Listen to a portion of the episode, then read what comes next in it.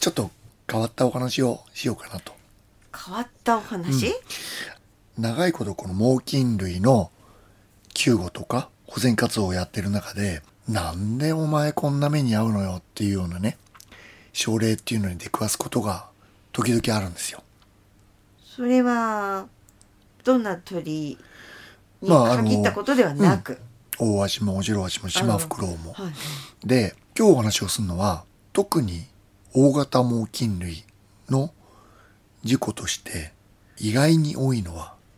水辺の事故なんですよ。 夏にぴったりでしょ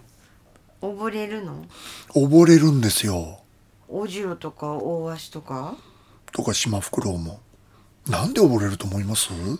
どこで溺れるの海例えば、8月中に立て続けにあった症例は、用水路にオジロワシが落ちて流れていって、そしてちょっとしたところに引っかかっているところを、1羽は救護されました。もう1羽は溺死しちゃいました。こんなんがあるんですよ。オジロワシ。用水路用水路。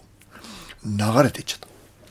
用水路ってあんまり見かけないとどこ見にあかるけないですね。まあ、あの農村地帯だとね、畑作ってるとこだとあるんですよ。畑に水こう引くのに。餌取ろうと思って入ってはまる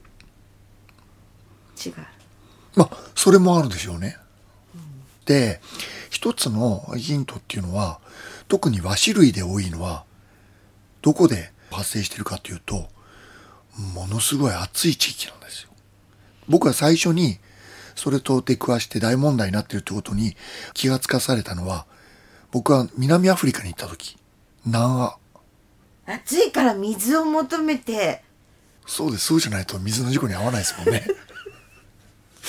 まあそうなんですよ。で、政府が刊行しているパンフレットがあったんです。うんななそんのと、南アフリカで、うん、南アフリカうんうにん、猛禽類が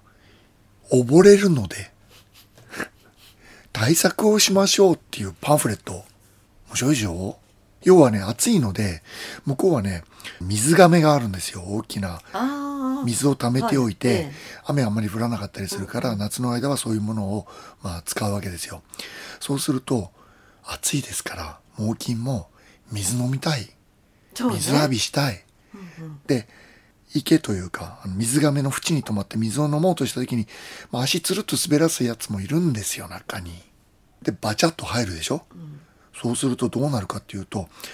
驚いて羽広げるじゃないですか。そしたら、ちょっと想像していただきたいんですが、